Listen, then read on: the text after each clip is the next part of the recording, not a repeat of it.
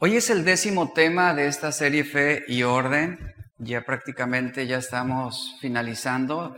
Nada más quedaría el próximo domingo, sería ya el tema, el último mensaje, que sería la conclusión de esta serie. Y este décimo tema se titula La bendición de obedecer. La bendición de obedecer. Hablando sobre lo que es la obediencia, hay un aspecto bien importante en esto. Cada uno de nosotros seremos evaluados acerca de nuestro trabajo. Y yo creo que en todos los segmentos las personas son evaluadas en sus trabajos también. ¿Y en base a qué se evalúa? A los resultados que dan. Por ejemplo, ¿cómo podemos evaluar a un corredor? En base a su resistencia y a su velocidad. Vamos a definir si es bueno o es malo. ¿Cómo podemos definir o evaluar a un panadero? Ah, por lo rico de sus panes, ¿no? Que están sabrosos, que nos gustan. ¿Cómo podríamos evaluar, por ejemplo, a la ingeniería civil ahora con eh, que participaron o que trabajaron en la línea 12 del metro de la Ciudad de México? ¿Cómo los evaluamos? Un especialista en el ramo dijo lo siguiente, es una vergüenza, dice, es una vergüenza para la ingeniería lo sucedido en el metro de la Ciudad de México. ¿En base a qué se evalúa esto? A los resultados. Un escritor, ¿cómo se evalúa? Pues en base a sus obras, a sus historias, a sus escritos, ¿verdad? Y el punto es, ¿y un cristiano cómo será evaluado? Un cristiano será evaluado de acuerdo a su obediencia. Ese es el resultado de nuestra fe, la obediencia. Así es como vamos a ser evaluados. ¿Obediencia a quién? A los mandamientos de Dios. Y la obediencia es el resultado de nuestro amor por Cristo. Juan 14, verso 15 y 23 nos dice, si me amáis, guardar mis mandamientos. El que me ama, mi palabra guardará. Moisés, por ejemplo, fue un hombre que sirvió y obedeció a Dios en todo y dice la Biblia que él hizo tal y como se le ordenó. En Hebreos 3:5, referente a Moisés, dice que él fue un siervo, fue un siervo fiel en la casa de Dios. En Éxodo 39, acompáñeme ahí por favor, Éxodo 39, verso 42 y 43 nos menciona un momento importante en la historia del pueblo de Israel. Nos menciona aquel momento cuando fue terminada la obra de construcción del tabernáculo de reunión. Esto, esto, este tabernáculo se edificó en el desierto. Los versículos 42 y 43 del capítulo 39 de Éxodo dice lo siguiente. Yo quiero que lo lea conmigo, por favor, o puede seguirlo aquí en la pantalla Hoy vamos a leer varios textos, entonces ponga atención también a lo que está en la pantalla y dice, dice el verso 42 y 43, conforme a todas las cosas que Jehová, ¿qué dice? Había mandado a Moisés, así hicieron los hijos de Israel toda la obra. Cuando Moisés vio toda la obra y que la habían hecho conforme, que la habían hecho como Jehová dice, había mandado, ¿qué sucedió? Dios los bendijo, fueron bendecidos. Al completar las ofrendas, usted recordará un poco esta historia, el pueblo llevó ofrendas de más, fueron muy generosos al grado que Moisés dijo, ya no traigan más, ya es suficiente. El pueblo había llevado ofrendas, el pueblo comenzó a construir a través de esos recursos que dispusieron, se comenzó a construir este tabernáculo y bueno, hubo un orden en la construcción porque primero tuvieron que hacer las cortinas y la estructura, después se dedicaron a la construcción del mobiliario, como paso siguiente se hizo el atrio para el tabernáculo o el patio, eligieron los metales preciosos que se utilizarían en la construcción del tabernáculo y por último se confeccionaron las vestiduras para el ministerio sacerdotal. Y dice la Biblia, como leímos ahorita, que todo fue hecho, todo fue hecho conforme a lo que Dios había mandado a Moisés y los bendijo. Hubo bendición de Dios, ¿por qué? Porque ellos obedecieron. ¿De qué manera? Como Dios lo había dicho, como Dios lo había establecido. Y podemos ver aquí el ejemplo de este hombre Moisés. Él hizo conforme al diseño de Dios. Y esto para nosotros también resulta ser un mandamiento, que debemos hacer las cosas conforme al plan de Dios, conforme a lo que Dios ha establecido.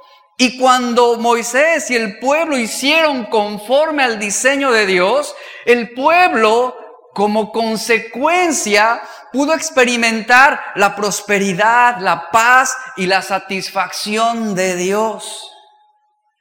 Uno que prospera uno que prospera es aquel que progresa en la voluntad de Dios.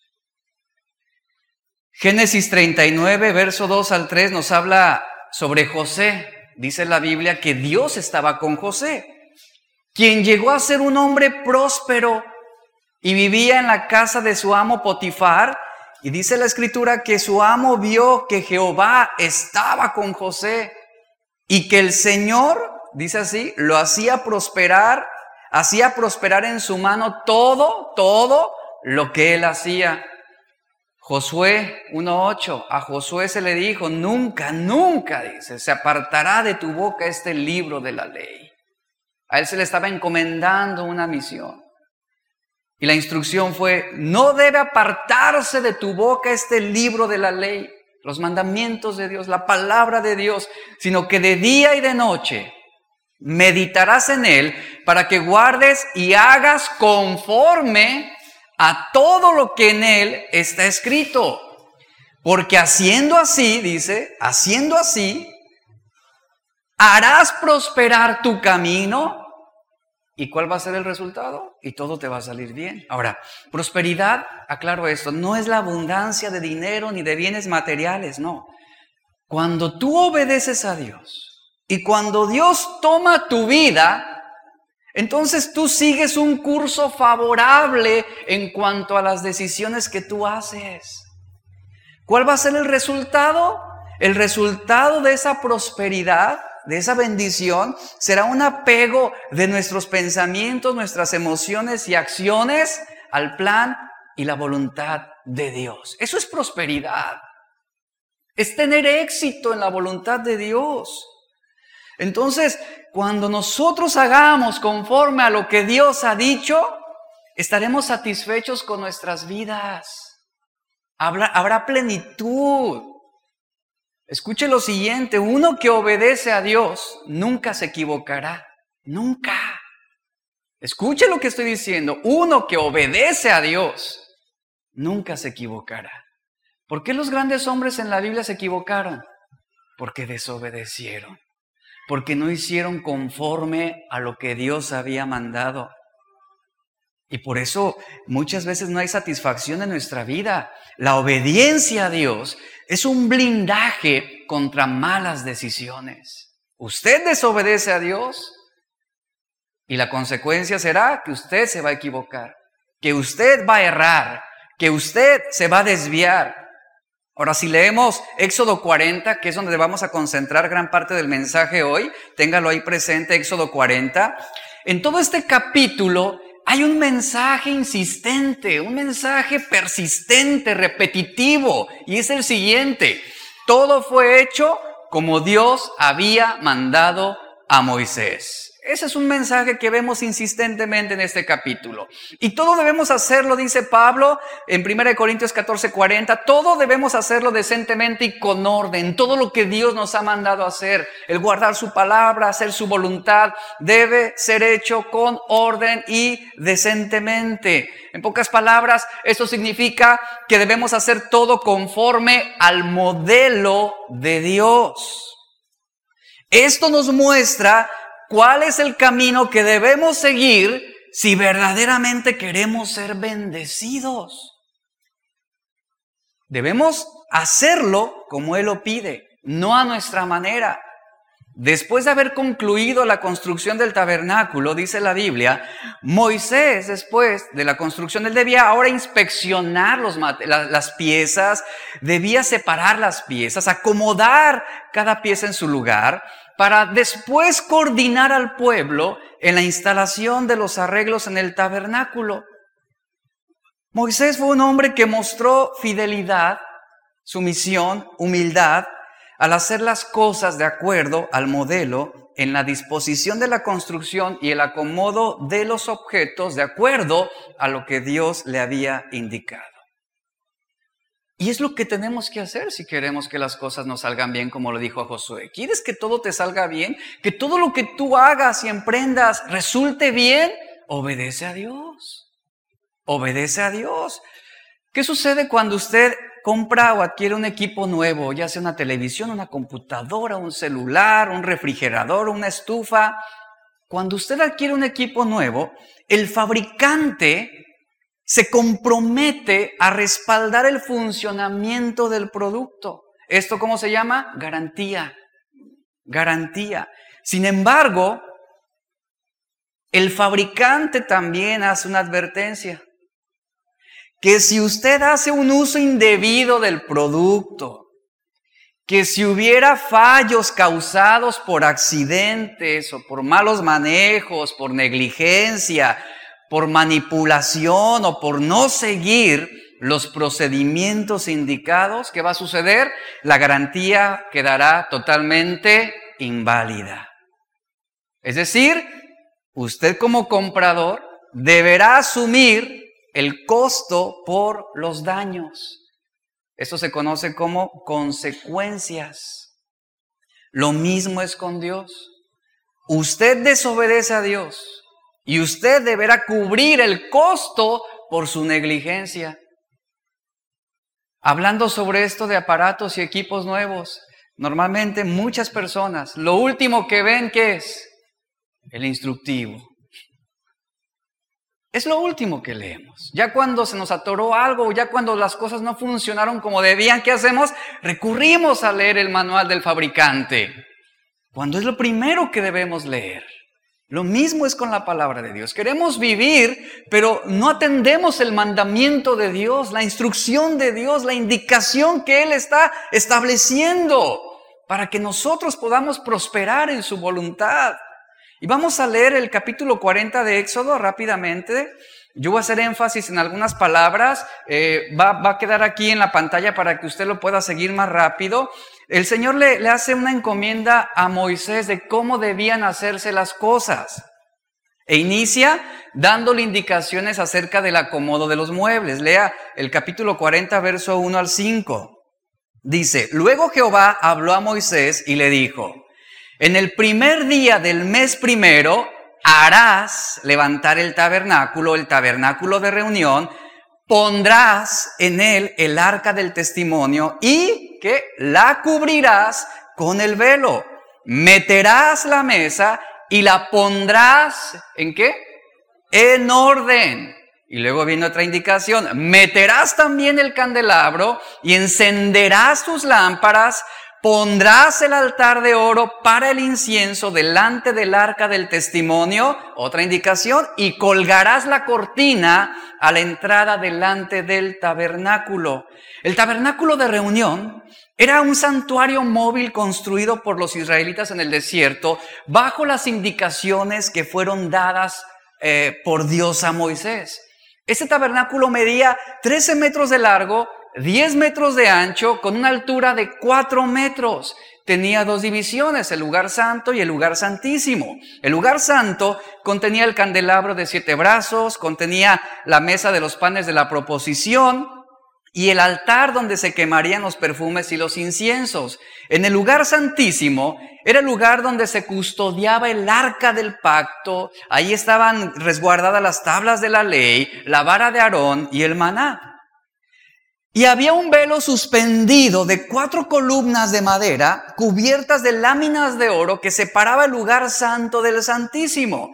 El espacio que rodeaba esa tienda o tabernáculo se conocía o se llamaba como atrio. En ese espacio estaba el altar de los holocaustos. donde el sacerdote que hacía ofrecía sacrificios como ofrenda a Dios. Aunque la construcción de este tabernáculo no era suntuosa, debía ser hecha con orden y conforme al modelo mostrado a Moisés por Dios en el monte. ¿Qué debía hacer Moisés? Apegarse a lo que Dios había indicado. Eso es obediencia. El propósito del tabernáculo debía ser un santuario para Dios, para que Él morara en medio de su pueblo, es lo que representa. Y, bueno, vemos cómo Dios amó de tal manera a su pueblo, al que Él había redimido, al que Él le había dado la libertad de la esclavitud en Egipto, que Dios mismo deseó un lugar para sí mismo, para que su presencia pudiera morar entre su pueblo. En este momento de lo que estamos leyendo aquí, ya había pasado un año desde que Israel había salido de Egipto. Ya para entonces Dios ya había dado la ley, es decir, los diez mandamientos que instruían sobre la manera adecuada de cómo el pueblo debía vivir para agradar a Dios. Eso lo vemos en Éxodo 20.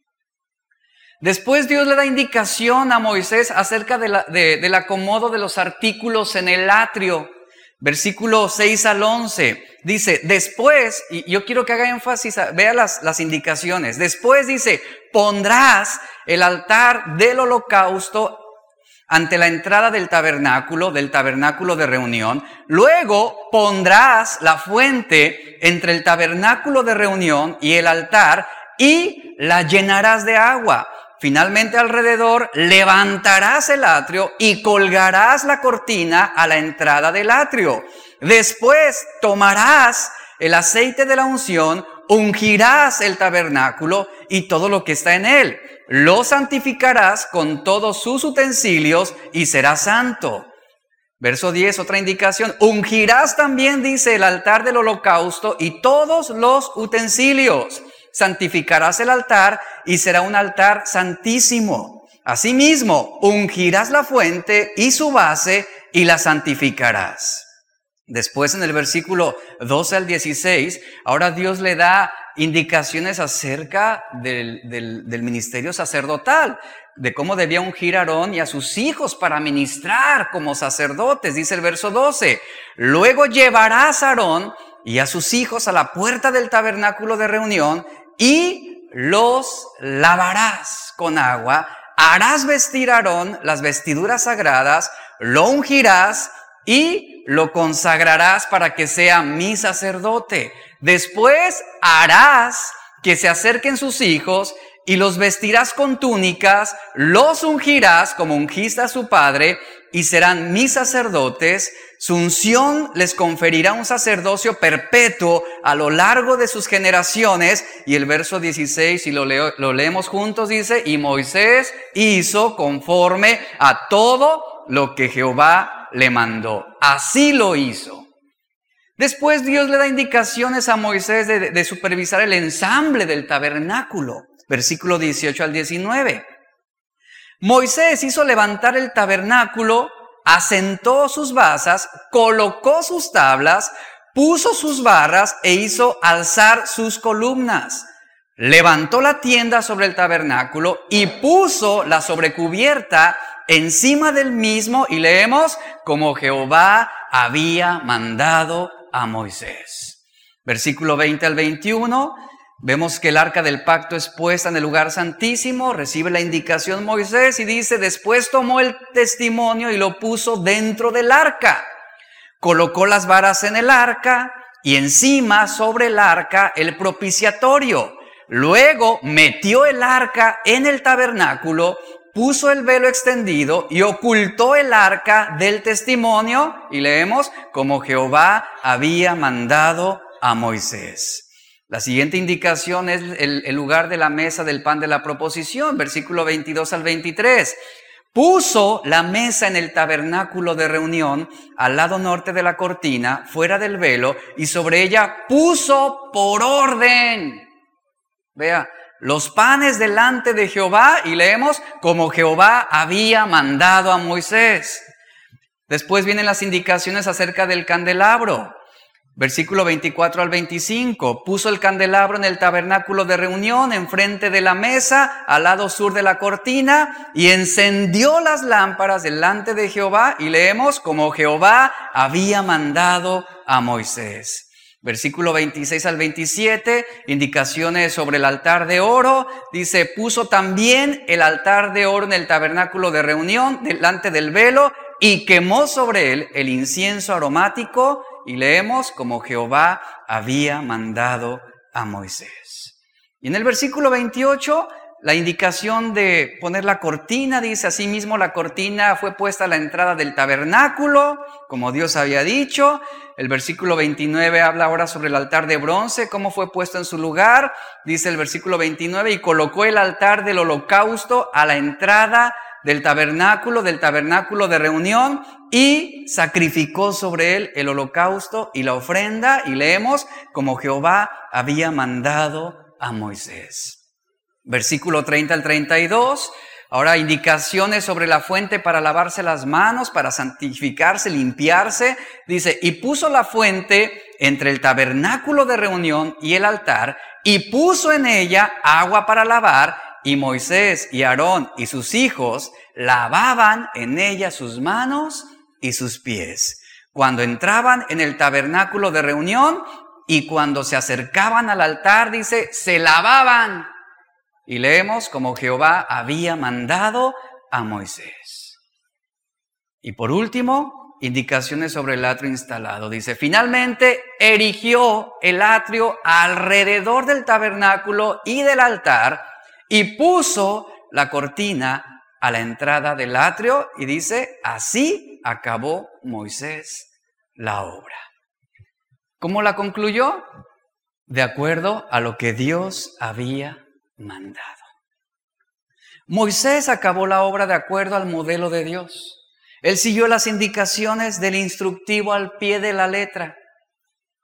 Esto, esto es algo muy importante porque Moisés no hizo las cosas a su manera, él no supuso y, dijo, bueno, yo pienso que esto es mejor aquí, yo pienso que esto pudiera funcionar mejor acá. Él hizo de acuerdo a ese patrón establecido. Los materiales, las medidas, la distancia, el ensamble, el acomodo, los, los procedimientos, la ceremonia, los protocolos, todo, todo fue hecho de acuerdo a un orden, un orden. ¿Y usted sabía que la obediencia implica orden? Debemos hacer las cosas a la manera de Dios. Vivir, vivir en orden es obedecer a Dios. Es obedecer a Dios. Yo pregunto, ¿dónde están nuestros pensamientos? ¿Hacia dónde se están, eh, hacia dónde se están orientando? ¿Dónde están los intereses de nuestro corazón? ¿Tras qué estamos afanados? Vemos cómo Moisés fue un ejemplo excelente en cuanto, en cuanto a vivir bajo el orden de Dios, aquí claramente. Es más, al principio de su, de su historia en Hebreos, el autor de Hebreos 11, 25 al 26 nos dice que Moisés escogió ser maltratado con el pueblo de Dios que disfrutar de los placeres temporales del pecado. ¿Saben qué hizo? Decidió ordenar su vida hacer las cosas como Dios lo demandaba, como Dios lo pedía. Y dice que él consideró que era mejor sufrir por causa de Cristo que poseer todos los tesoros de Egipto. Ese es un ejemplo muy, muy adecuado para nuestras vidas acerca del orden. Entonces Moisés obedeció a Dios. Escuche, él obedeció a Dios y su obediencia no fue condicional. Él tenía fe, pero también tenía orden. Ahora, sobre esta serie Fe y Orden, ¿de qué estamos hablando? Fe es tener puesta nuestra confianza en las promesas de Dios. Eso es fe. Pero orden implica hacer las cosas como Dios nos manda hacerlo. Eso es obediencia. La fe está vinculada con la obediencia. Debe haber fe, pero también orden a lo que Dios nos ha indicado. Y para poder lograrlo requerimos de buenos hábitos, de que requerimos ordenar nuestros pensamientos, nuestras emociones, nuestra conducta. Y aquí vemos cómo este hombre poseía una mente controlada, emociones equilibradas, que le facilitaron y él mostró docilidad para hacer las cosas a la manera de Dios. Notamos que Moisés no mostró resistencia al plan de Dios. Y vemos cómo la obediencia está ligada con la fe. Moisés hizo todo, todo conforme a lo que Dios mandó. ¿Por qué lo hizo así? Porque tenía fe. Tenía fe. Tenía confianza en la promesa de Dios. Cuando alguien viene y dice, tengo fe, pero no obediencia, ¿cómo evaluamos este tipo de conducta? Tengo fe, pero no obediencia, obviamente obviamente es una persona que está viviendo en desorden. Esto es algo incongruente. Y la Biblia no dice que si estamos dispuestos a obedecer a Dios, seremos bendecidos. No, la Biblia nos dice que si realmente, realmente hacemos las cosas como Dios ha mandado, si realmente obedecemos su palabra, sus mandamientos, ¿cuál es el resultado? Seremos bendecidos. Y todos podemos tener una actitud favorable para hacer las cosas. Y lamentablemente dentro de la iglesia muchos cristianos hacen, hacen las cosas a su manera, a su manera, no de acuerdo a la palabra de Dios. Entonces no, no es suficiente decir, pues sí, tengo buena intención, tengo buena actitud para querer hacer las cosas, pero escuche, si no lo hacemos, si no lo hacemos como Dios lo ha mandado, simplemente hemos desobedecido. Hemos desobedecido. Porque el hacer las cosas a nuestra manera no implica que mostramos una obediencia sumisa a Dios. No implica. Quisimos hacerlo, pero no lo hicimos. O lo hicimos a nuestra manera. Es como lo siguiente a los padres. Si tú le pides a tu hijo que lave los trastes sucios y tu hijo no responde inmediatamente y se queda sin hacer nada y prolonga la indicación que tú le diste, hay una palabra para esto y es desobediencia. Porque tu hijo no obedeció ni totalmente, ni inmediatamente, ni alegremente. Esa es la palabra, desobediencia en todo el sentido estricto de, de lo que estamos hablando. Entonces, realmente no importa si él estaba pensando en querer hacerlo o si tenía la intención de hacerlo. Al no hacerlo, ¿qué sucede? Al no hacerlo en el momento que tú le indicaste, él no hizo conforme a lo que tú le habías mandado. Y la medida de nuestro amor es lo que la Biblia nos enseña. La medida de nuestro amor es la obediencia. Un hijo que ame a sus padres, ¿cómo lo, cómo lo va a mostrar? Obedeciendo. Lo mismo los cristianos, si decimos amar a Dios, ¿cuál es la evidencia de nuestra fe? Obediencia, orden en nuestras vidas. Al no hacerlo, estamos invalidando el mandamiento de Dios. Entonces, si un hijo dice amar a sus padres, va a obedecer sus indicaciones. Va a obedecer. Un hijo que hace las cosas a su manera o cuando él quiere, lo que está manifestando es una facilidad para resistirse a tu autoridad. Y esto mismo es con Dios. La Biblia está llena de mandamientos que están ligados a un orden a un procedimiento de lo que tenemos que hacer, cómo Dios lo ha establecido. Usted obedece y es Dios quien bendice. Y aquí la pregunta es, con respecto a los mandamientos de Dios, debemos preguntarnos esto, ¿estoy yo obedeciendo este mandamiento? Lo conozco, he escuchado lo que la Biblia dice al respecto, pero ¿lo estoy obedeciendo? ¿Estoy poniendo orden en mi vida para poder hacerlo? ¿Este mandamiento es consistente en obediencia en mi vida? ¿Lo hago? ¿Lo practico regularmente? ¿Estoy haciendo como Dios me mandó hacer? Cada mandamiento de Dios está construido sobre una promesa que Él mismo ha establecido. Y aquí viene el punto. No solamente es tener fe. Es decir, no es suficiente solamente decir confío en la promesa de Dios implica orden, implica obediencia, es también obedecer, es decir, hacer ordenadamente las cosas que se nos mandan hacer. Esto es fe y orden. Hay un procedimiento para todas las cosas. Cuando usted llega a un trabajo por primera vez, seguramente recursos humanos o supervisión le va a indicar cómo se hacen las cosas, cómo usted debe hacer las cosas, cómo debe usar un equipo, cuáles son los procedimientos, cuáles son los trámites que usted debe realizar antes de, cómo usted debe tratar a un cliente, cómo debe operar un producto, todo, indicaciones sobre indicaciones. Y si usted quiere prosperar en esa empresa, usted debe hacer conforme a lo que se le ha indicado. Pero si usted llega y dice, no, pero ¿por qué tengo que hacerlo así?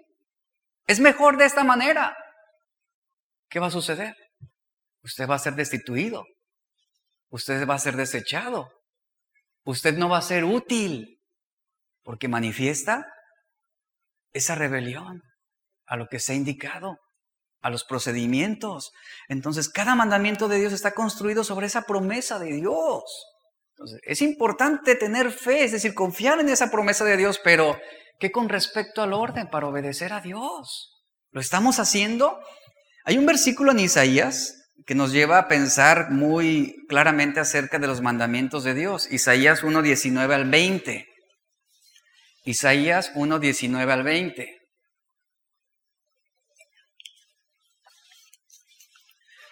Yo haré lectura de este texto en la versión Las Américas. Isaías 1, 19 al 20 dice, si queréis, una versión dice, y oyereis, esta versión de las Américas dice, si queréis y obedecéis, la palabra obedecer y oír es un sinónimo aquí en, en el original. Dice, si queréis y obedecéis, ¿cuál va a ser el resultado? Dice, comeréis lo mejor de la tierra. Y luego viene algo, algo bien importante después, viene la contraparte. Pero si rehusáis, esta palabra en el hebreo es, si muestras indisposición de hacerlo, y luego dice, y os rebeláis, esta palabra rebeláis se traduce como obstinación, es decir, mantenerte firme en ideas malas en el contexto, es lo que significa. Si te rehusas y te rebelas, Dice, por la espada serás devorado, ciertamente dice la boca del Señor hablado. Este texto es muy, muy claro, muy ilustrativo acerca de lo que estamos hablando en esta mañana. La obediencia trae bendición.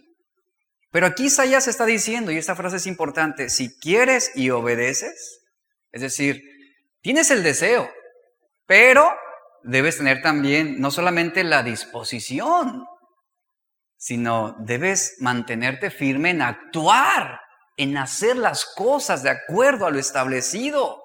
Si tú quieres, es, la aceptación de lo bueno, y obedeces, es una mente entendida, comerás lo mejor de la tierra, dice. Fíjate aquí claramente que no dice, si estás dispuesto, ¿verdad?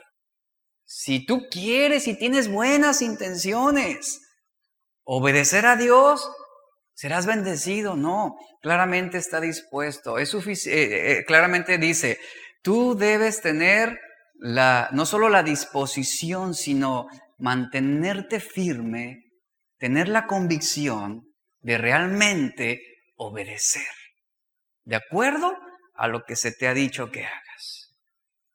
Y esto respecto a los mandamientos de Dios.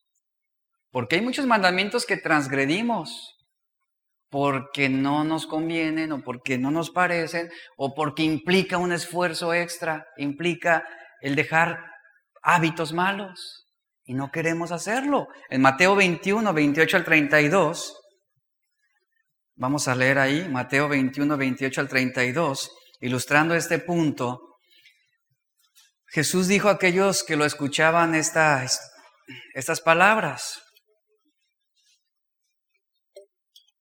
Dice, esta versión dice, ¿qué piensan de lo siguiente? Otra versión dice, ¿qué dicen al respecto de esto? Así inicia, ¿qué piensan de lo siguiente?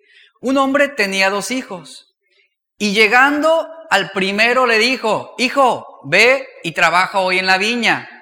Aquí vemos claramente cómo hay una indicación, hay un mandamiento, ve y trabaja, haz esto. Eso requería diligencia, esto requería actuar inmediatamente. Entonces el hijo respondió y dijo, no quiero. Es decir, careció de disposición para hacer o cumplir el mandamiento. Él se rehusó, se rebeló. Pero dice, pero después, arrepentido, él fue, así dice. Primero dijo que no, pero después cambió su posición y lo hizo. Esto es un cambio de posición. Esto habla de una mente entendida que reflexionó sobre lo que debía hacer, lo que era bueno en esa situación. Otra versión dice que él cambió de pensamiento y obedeció, es lo que dice. Él se arrepintió y fue. Y entonces el hombre, dice, fue a donde el otro hijo y le dijo lo mismo, hijo, ve y trabaja en el viñedo. Y el otro hijo le dijo, yo iré, Señor, yo iré. Esto habla que mostró, fíjese, respeto, mostró disposición, aparentemente sumisión, pero ¿qué creen? No fue. No fue. Estaba dispuesto, pero no hizo lo que se le indicó que debía hacer. Y Jesús pregunta, ¿Cuál de los dos, cuál de los dos hizo la voluntad del Padre? ¿Cuál de los dos? ¿El que dijo y no hizo? ¿O el que al principio dijo que no, pero finalmente lo hizo? Ahora, el primero estuvo mal, ciertamente, en rehusarse y rebelarse en ese momento, pero vemos aquí que él se arrepintió, él reconsideró su camino, el segundo, él sí dijo, yo estoy dispuesto, yo iré, pero no fue. Y esto pasa mucho con nosotros en general. Nos comprometemos con Dios a algo y no hacemos. No hacemos. Decimos que sí, Señor, te vamos a servir y, y yo haré, pero no vamos. Obediencia. Y lamentablemente somos personas la mayoría de las veces de buenas intenciones.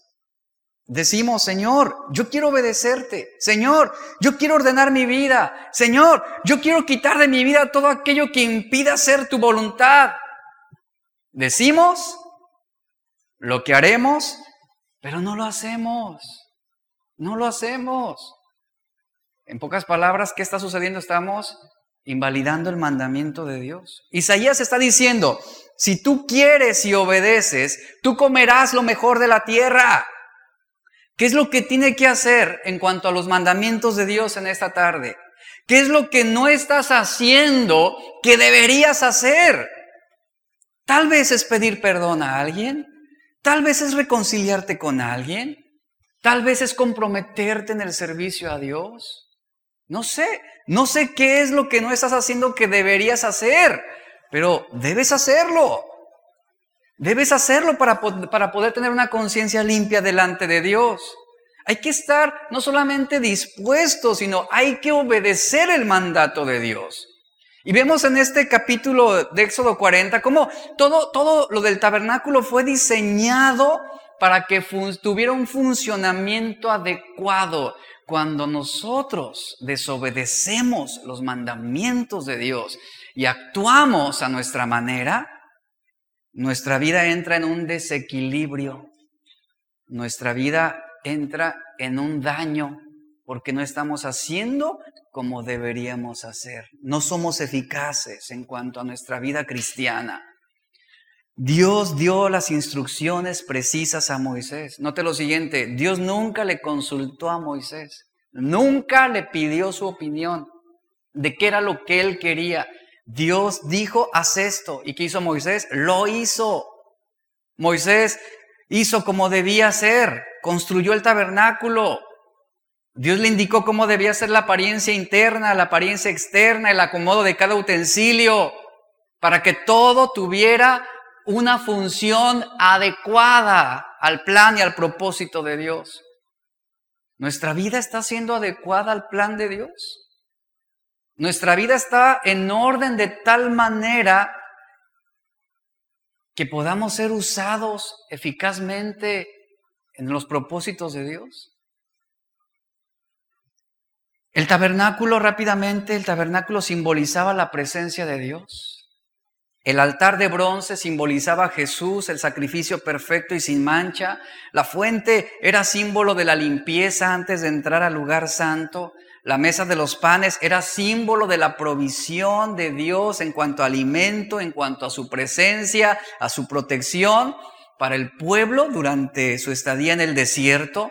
El candelabro era símbolo de la verdad de Dios que ilumina al mundo. El altar de oro eh, para el incienso era lugar donde el sacerdote presentaba las oraciones del pueblo ante Dios. El velo era símbolo de separación entre la santidad de Dios y el pecado del hombre. Y el arca del testimonio era el lugar donde el sacerdote ofrecía los sacrificios para la expiación de los pecados de los hombres.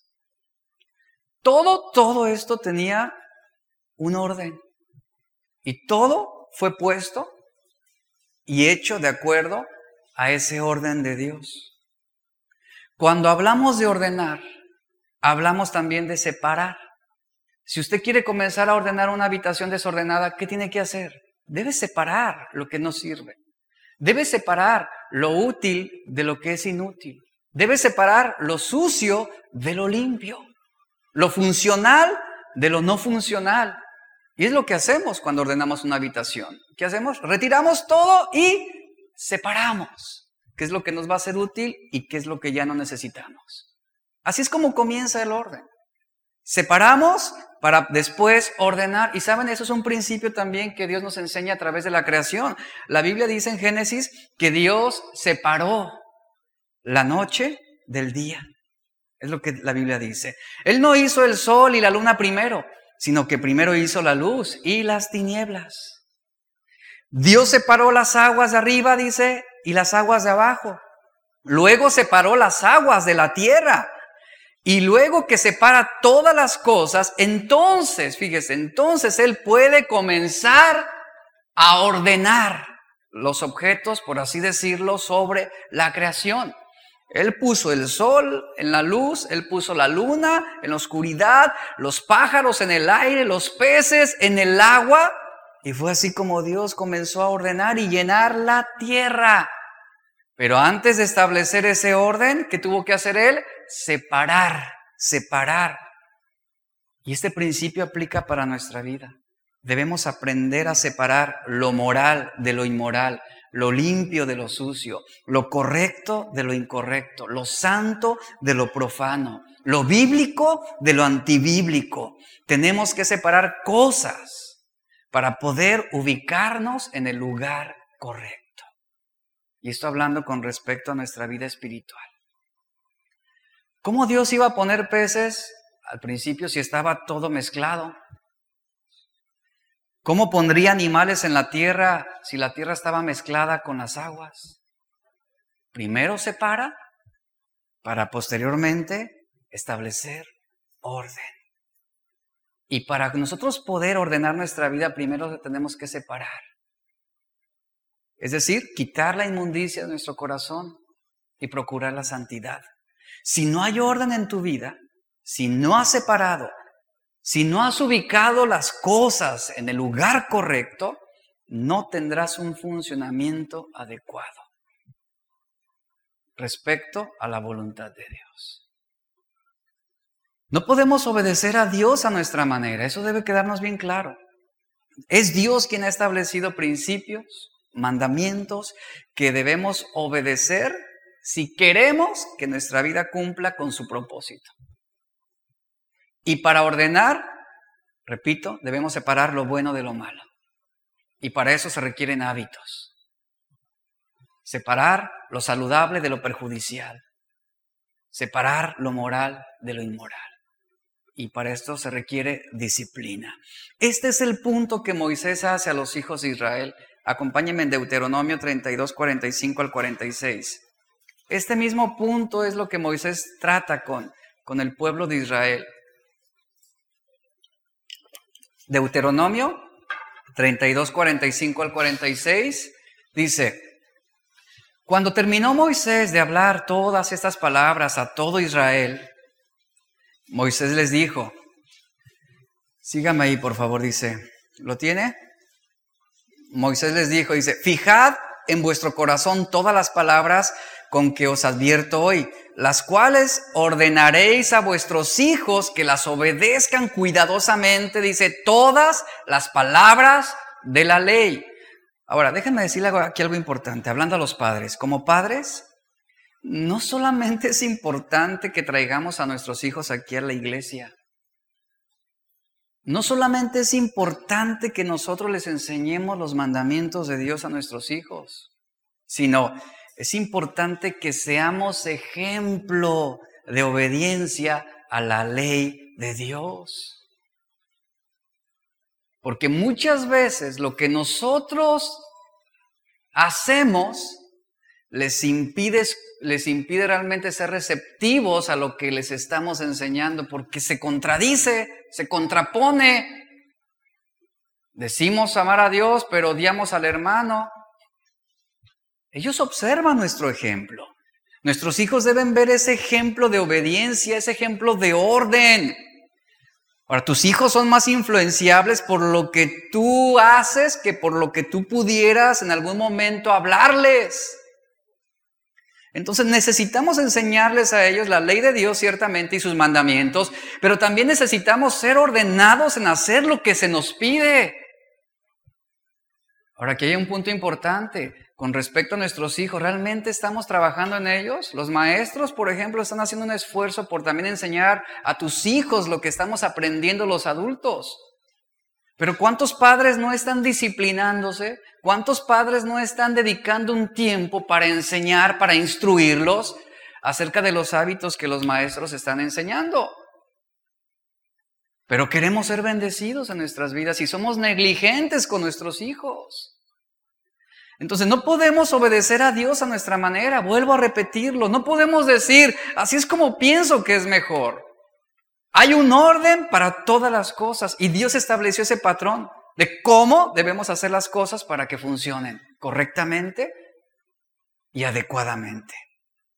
Jesús dijo en Lucas 6:46, ¿por qué me llaman Señor, Señor? Y no hacen lo que yo digo. Si amamos a Jesús, entonces debemos hacer lo que Él nos pide que hagamos. Después en el versículo de Deuteronomio 32, verso 47, Vamos a leerlo, dice, continuando con, con este texto.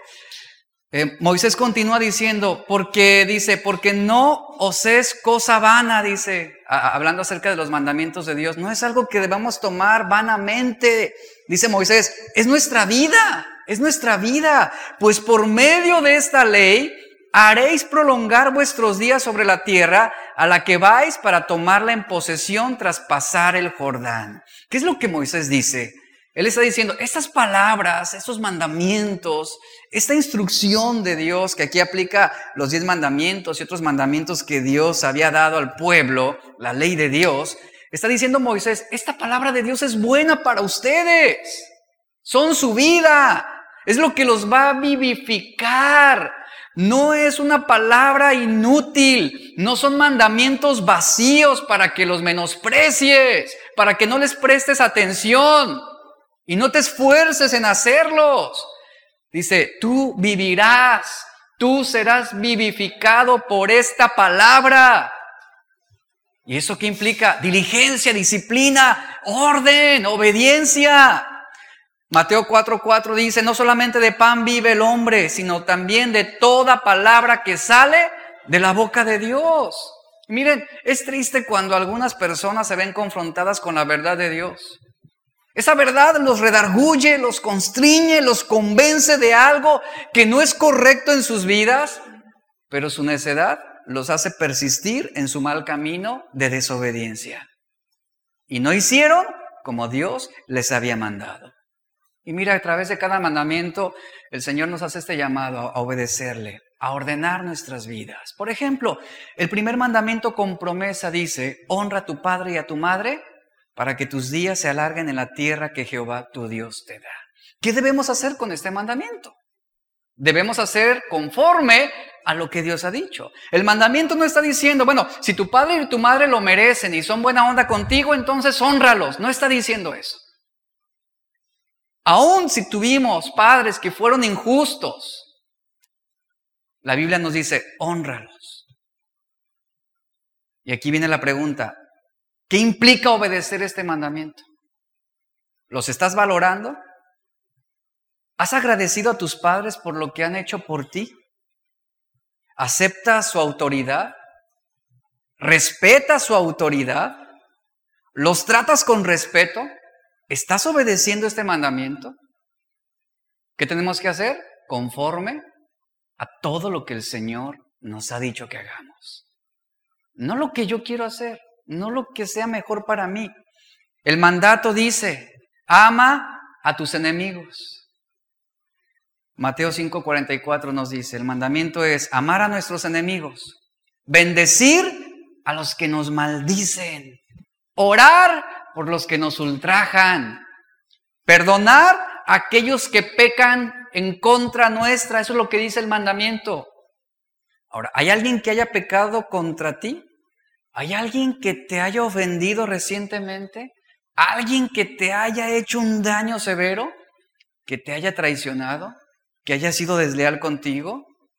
¿Y que a lo mejor te está costando mucho trabajo perdonarlo? Aquí está el mandamiento. Tú acabas de escuchar este mandamiento, tú conoces este mandamiento de Dios. ¿Qué tenemos que hacer? Hacer de acuerdo a lo que el Señor nos ha mandado que hagamos. ¿Estás haciendo lo que Dios manda acerca de esto? ¿Estás en la disposición de perdonar? En la obediencia de realmente decir perdón a mi ofensor. Tú puedes escuchar un mensaje acerca del perdón y y seguramente tú dices, bueno, conozco a alguien que necesita mi perdón, que necesita que yo lo perdone. Pero cuando tú escuchas ese mensaje, tú lo que haces es eliminas ese mensaje de tu mente. No lo quieres tener presente, porque quieres persistir en una actitud de amargura y de negación a otorgar el perdón a tu ofensor. ¿Cómo se, cómo se llama eso? Eso es desobediencia al mandamiento de Dios. Eso es todo lo contrario a lo que Dios quiere para tu vida. Y escuche esto, por favor. El amor fracasa cuando desobedecemos.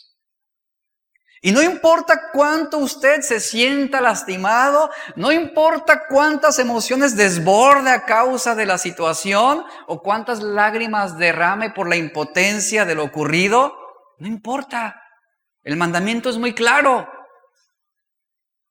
Perdona. Ama a tus enemigos.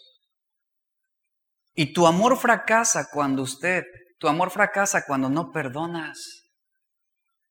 Nuestro amor fracasa cuando no estamos en la disposición de perdonar a nuestros ofensores. Y esto Jesús lo deja muy en claro en Juan 14, 21. El que tiene mis mandamientos y los guarda, ese es el que me ama. Ese es el que vive de acuerdo al orden establecido, que hace conforme a lo que ha sido mandado. El mandamiento en 1 Corintios 6, 18 dice que huyamos del pecado sexual. Es un mandamiento. ¿Qué implica huir? Implica aléjate precipitadamente de todo tipo de tentación sexual. No juegues con él, no inviertas tu tiempo en él, huye de cualquier forma, dice, de inmoralidad sexual, sea visual, sea auditiva, sea de tacto, huye, dice. En pocas palabras, el mandamiento es claro, mantén tu distancia. No juegues con ella, no pienses en ella, no imagines con ella, no seas indulgente con ella, y eso se refiere a lo que percibimos a través de nuestros sentidos, ¿verdad? Lo que vemos, lo que hacemos, lo que escuchamos, lo que leemos. Cualquier forma de inmoralidad sexual. ¿Qué tenemos que hacer? El mandamiento es claro, correr de estas cosas, huir de ellas. La pregunta es, ¿y estamos obedeciendo este mandamiento? ¿Estamos haciendo conforme a lo que Dios ha dicho que hagamos? ¿O estás coqueteando con algún tipo de pecado sexual? Estás coqueteando a lo mejor con una relación ilícita con otra persona que no es tu esposo, tu esposa. Estás jugando o dando cabida a una relación indebida por internet. o un coqueteo vago y juguetón en el trabajo con alguien. ¿Tú conoces el mandamiento de Dios? Aquí está. ¿Lo estás obedeciendo? ¿Estás haciendo conforme a todo lo que Dios ha dicho? Hay un mandamiento también que nos dice que debemos, debemos ser generosos, debemos ser generosos. Es mejor dar que recibir. Mateo 5:42 nos habla sobre esto. Es decir, el mandamiento a ser generosos implica, que es lo contrario a la generosidad, la tacañería, ¿no? Decimos codos. Este mandamiento implica que no debemos ser tacaños, no debemos retener, sino debemos ser dadores, debemos ser dadivosos. Y esto se puede encontrar en repetidas ocasiones a través de todo el Antiguo y Nuevo Testamento. La pregunta aquí es, ¿somos generosos? ¿O se te hace difícil dar? Hay desorden en nuestra vida cuando somos acumuladores, es decir, cuando retenemos la generosidad. Y muchas personas se aferran a las cosas materiales por medio al futuro. Y eso, eso está mal. Eso es transgredir el mandamiento de Dios. Ahora, si Dios te bendice y te prospera material y económicamente, esto es para que tú puedas otorgarles a otros también esa bendición y que tú puedas ayudar y que tú puedas ser generoso y dadivoso con otras personas. Dios te bendice y tú impartes esa bendición a quien lo necesite. Y el principio de Dios es muy claro, es dar. Dios, ¿qué dio? A su Hijo unigénito, para que todo aquel que en él crea no se pierda, mas tenga vida eterna. Ese es el principio de Dios. No es acumular, no es retener nuestros recursos, es dar, dar. Entonces, cuando somos generosos, confiamos en que Él va a suplir nuestras necesidades, en que Él va a darnos, porque estamos obedeciendo el mandamiento. Entonces, yo solamente tengo que trabajar en formar el hábito de ser generoso con otros. Seamos una iglesia que no solamente conoce la palabra de Dios, sino que también la practica, la obedece, que hace conforme a todo lo que Dios ha dicho. Y dice la Biblia que Moisés, ¿qué hizo? Conforme a todo, a todo lo que Dios le había mandado. Ahí está muy claro, estoy terminando. El resultado de la obediencia y seguir las indicaciones en el orden correcto es que seremos llenos de la gloria de Dios. Al final del capítulo 40, versículos 34 al 35, ve el resultado de la obediencia de Moisés y del pueblo, el resultado de su diligencia, de hacer las cosas ordenadamente, de acuerdo a como Dios lo había mandado. Dice el versículo 34 y 35, entonces una nube cubrió el tabernáculo de reunión y la gloria de Jehová, ¿qué hizo? Llenó el tabernáculo. Y no podía Moisés entrar en el tabernáculo de reunión porque la nube estaba sobre él. Y la gloria de Jehová lo llenaba. Es decir, descendió la presencia de Dios. Hubo bendición de Dios. ¿Quieres que la gloria de Dios llene tu familia? ¿Anhelas que la gloria de Dios llene tu iglesia, tu ministerio, que la gloria de Dios pueda invadir tu familia, tu hogar, tu casa, tu negocio, tu empresa. Obedece a Dios. Haz las cosas conforme a todo lo que el Señor ha dicho que hagamos. Vemos aquí cómo Dios quedó satisfecho, por eso, por, por eso bendijo al pueblo, porque Dios quedó satisfecho con la obediencia de Moisés y del pueblo de Israel. Qué maravilloso es esto. Y el pueblo y Moisés demostraron que realmente creían en Dios. No solamente era decir que lo amaban, sino lo demostraron a través de su obediencia y de su orden. A través de su fe y de su orden. Y el versículo 36 y 38 dice, y cuando la nube se alzaba del tabernáculo, los hijos de Israel se movían en todas sus jornadas, pero si la nube no se alzaba, no se movían hasta el día en que ella se alzaba. Porque la nube de Jehová estaba de día sobre el tabernáculo y el fuego estaba de noche sobre él, a vista de toda la casa de Israel en todas sus jornadas. Así es como termina el libro de Éxodo. Qué maravilloso mensaje es el que está transmitiendo aquí, un mensaje de esperanza, un mensaje de confianza en Dios. Ahora, a pesar de que Israel estaba en medio del desierto, lo cual es sinónimo de escasez, sinónimo de, de, tribulación, de problemas, de austeridad, a pesar de todo esto, y a pesar de que había enemigos fuertes alrededor de ellos, porque Israel realmente era una nación débil en muchos sentidos en ese entonces, ¿qué hizo el Señor? Estaba con ellos. Estaba con ellos, manifestado a través de esa nube y esa columna de fuego, protegiéndolos. Y el pueblo que hacía seguía la dirección de Dios, seguía la indicación que Dios les daba. Es lo que está hablando aquí. Dios estaba con ellos. Y esto fue un gran motivo para perseverar en su fe y en su orden con respecto a todo lo que el Señor les decía que hicieran. Ese es el punto. La obediencia, la, la obediencia que trae bendición. Y esa es la bendición de obedecer a Dios. ¿Estamos haciendo conforme a lo que Dios ha mandado en nuestra vida en nuestro matrimonio, con nuestros hijos, en el negocio, en el trabajo, en la escuela. ¿Estamos haciendo conforme a lo que Dios nos ha dicho que hagamos? Tengamos, la tengamos no solamente la disposición, sino la disciplina para decir, Señor, ayúdame. Ayúdame a hacer las cosas de acuerdo al orden que tú has establecido, al patrón que tú has encomendado a la instrucción que tú me has dado. Y cuando lo hagamos así, entonces el Señor derramará y llenará nuestras vidas de su gloria. Fe y orden. Vamos a orar. Damos gracias por tu palabra hoy, Señor. Gracias por la oportunidad que nos das de, de poder estar aquí, de escuchar, Señor, tu verdad. Esta verdad que no deja de enseñarnos, no deja de confrontarnos.